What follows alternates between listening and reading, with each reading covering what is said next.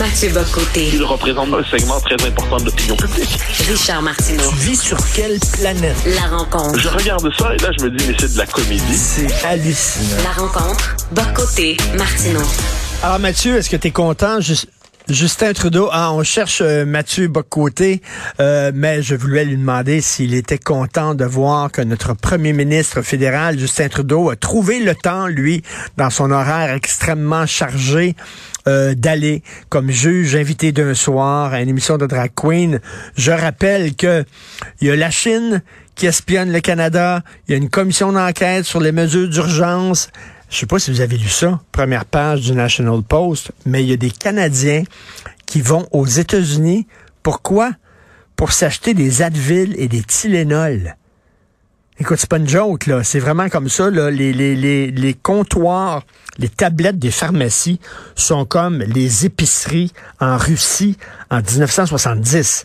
On manque d'Advil et de Tylenol. Mais, Mathieu, tu sauras que Justin, lui, a trouvé du temps dans son agenda pour être juge invité d'un soir à Canada's Drag Race. Est-ce que tu es content?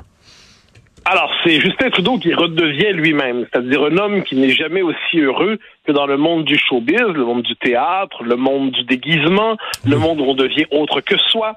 Et Justin Trudeau, qui dans les dans la vie politique canadienne en ce moment, c'est assez fascinant. Il est, moi, ça fait longtemps que je l'ai surnommé la reine d'Angleterre, c'est-à-dire euh, il règne mais ne gouverne pas. Et là, on voit que ces temps-ci, Christophe Freeland, qui est la véritable premier ministre au Canada aujourd'hui, en fait, c'est elle. C'est elle qui fixe les orientations du gouvernement. Et Justin Trudeau redevient le personnage de théâtre, le personnage qui embrasse tous les symboles de l'époque, le personnage qui incarne l'époque et qui incarne par ailleurs cette idée très canadienne que l'on peut tout être selon son désir, selon les, manifestations de sa volonté. Donc là, je, je, ne suis pas étonné de le voir là. Il n'en demeure pas moins que dans un pays normal, un premier ministre aurait d'autres choses à faire de son temps, peu importe ce qu'on pense de cette compétition drag queen.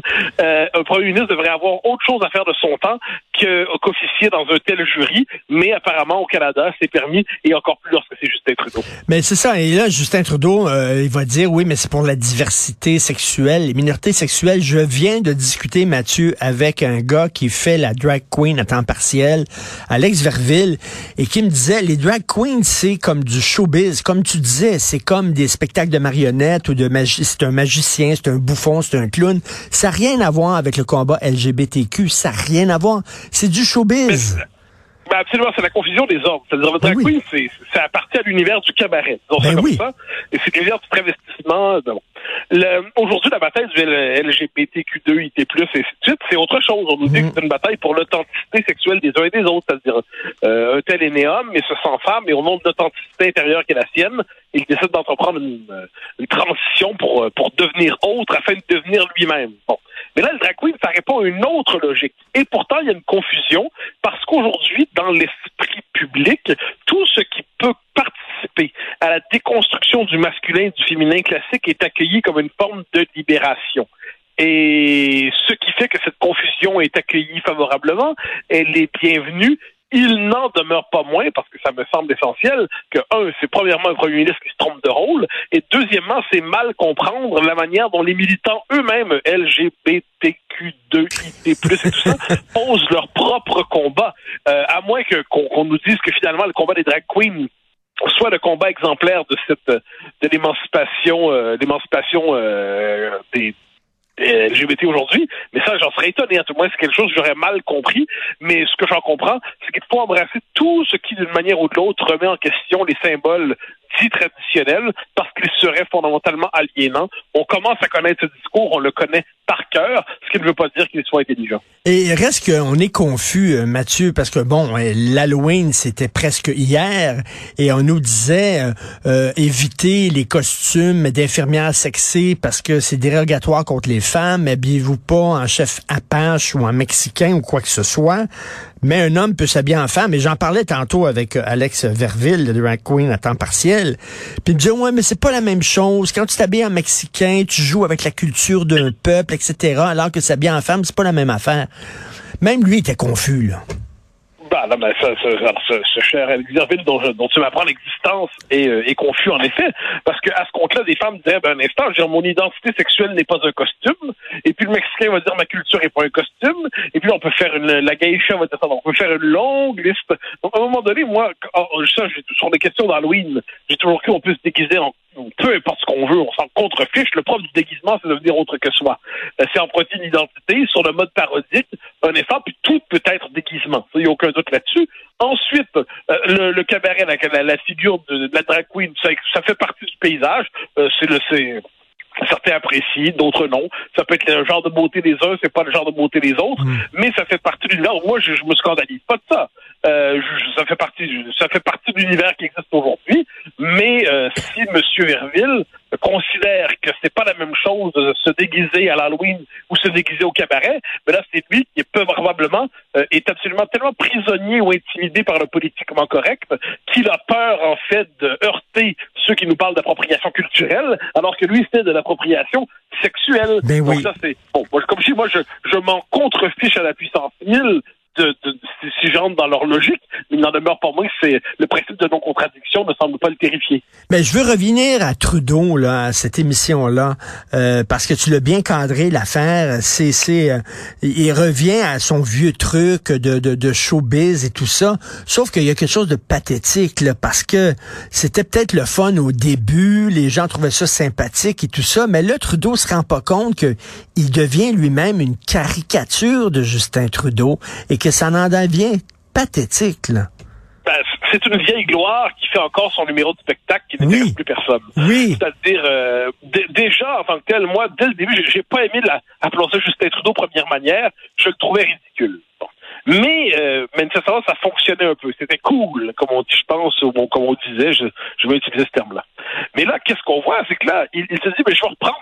C'est comme le type qui, a pas, qui était dans Police Academy 1, et puis là, il n'y a pas eu de succès depuis, donc il dit, je vais refaire un nouveau Police Academy pour être capable de retrouver le succès. Mais entre-temps, on a commencé à se contreficher de Police Academy, et ce qui pouvait être drôle au début devient finalement une parodie de la parodie. Et c'est ce que devient Justin Trudeau aujourd'hui, c'est la parodie de la parodie. C'est l'homme qui... Euh, n'a plus d'autre rôle à jouer que son vieux rôle, le seul qui lui convenait, qui était celui du euh, finalement du, du, troubadour.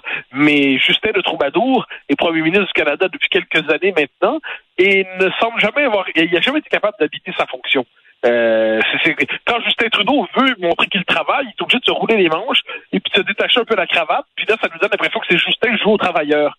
Mais la véritable fonction politique n'est pas fait pour ça. Moi, j'ai toujours pensé qu'elle n'avait pas les capacités, tout simplement.